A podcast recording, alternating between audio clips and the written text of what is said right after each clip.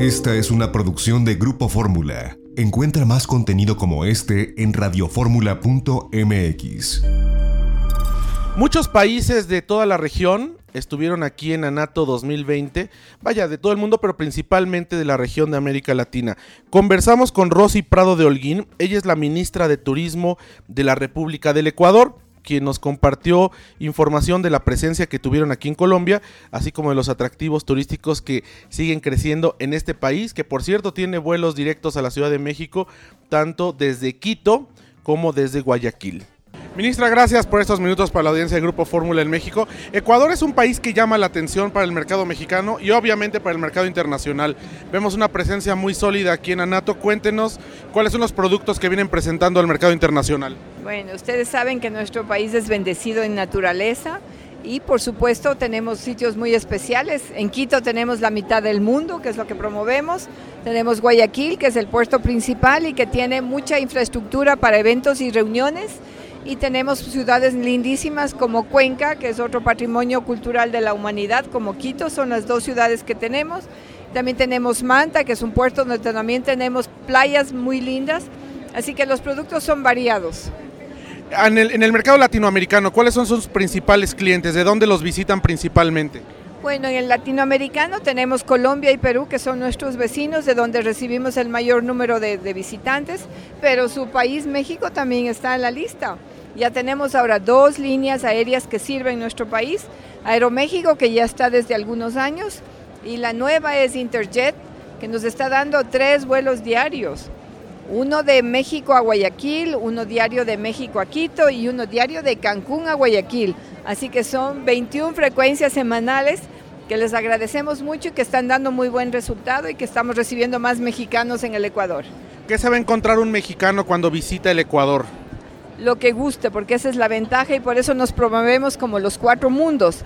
Tiene que escoger si quiere ir a la playa, si quiere ir a, la, las montañas, estamos en los Andes y por supuesto la Amazonía que también es única y maravillosa. Y Galápagos, que es nuestra joya de la corona. Ahora cuéntenos, eh, el intercambio comercial ha sido creciente entre México y el Ecuador a nivel turístico, sobre todo hay muchas empresas eh, que están interesadas en ambos sentidos para invertir, pero esta pues conectividad a través de las líneas aéreas y esta herencia cultural común me parece que han unido eh, turísticamente a Ecuador y a México, ¿no? Siendo ya un destino que los mexicanos quieren viajar y quieren conocer. Sí, definitivamente. Sepan que en el 2018 firmamos un acuerdo con la Sectur para utilizar la, la, forma en que califican ustedes a sus pueblos mágicos. Así que ya tenemos cinco pueblos mágicos en el Ecuador, ya con su, con su forma de trabajar con ellos, así que eh, todos los alcaldes han hecho un esfuerzo grande porque ser pueblo mágico no es sencillo y tenemos que cumplir todos los requisitos que, México les ha puesto a sus pueblos mágicos. Así que estamos en ese trabajo, vamos a tener en este año, lanzamos la convocatoria y esperamos tener por lo menos unos 10 pueblos mágicos en este año. Y finalmente, eh, ¿cómo van los receptivos, las empresas receptivas en el Ecuador? ¿Están listas ya para recibir gente en México? Sé que lo están haciendo, pero se han sumado más. ¿Cómo va ese mercado del trade? Sí, está muy bien. Yo creo que tenemos operadores turísticos ya de muchos años y de mucho renombre.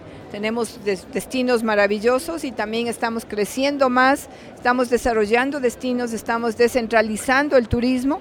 Creo que es la primera vez que estamos creando, vamos a hacer productos turísticos en los pueblos, en los municipios más pequeños. Por ejemplo, si tenemos una vista maravillosa, tenemos que hacerle producto turístico con un mirador, con un espacio para que el turista pueda sentirse cómodo, con un baño, con un sitio, una cafetería, con algo donde pueda descansar. Así que estamos trabajando no solo en conectividad para que vengan más turistas, sino que para que esos turistas puedan recibir y puedan disfrutar de una experiencia diferente. Tenemos mucho de turismo comunitario y hay mucho de cultura que los turistas pueden visitar y disfrutar en nuestro país. Muchas gracias, ministra, por estos minutos para la audiencia de Grupo Fórmula en México. Sin lugar a dudas, Ecuador, un país pues que es referente también para el turismo en América del Sur, como usted dice, por todos estos ecosistemas, por todos estos microclimas y porque como nos decían una vez en alguna otra feria, se puede desayunar en la Amazonía, pasar por la montaña y cenar en la costa. Definitivamente eso es lo que, lo que promovemos, que los tres eh, mundos en un solo día, así que, y eso se puede hacer, las distancias son muy cortitas, es un país pequeño, pero con mucha calidad y calidez al recibir a los turistas. Esta fue una producción de Grupo Fórmula. Encuentra más contenido como este en radioformula.mx.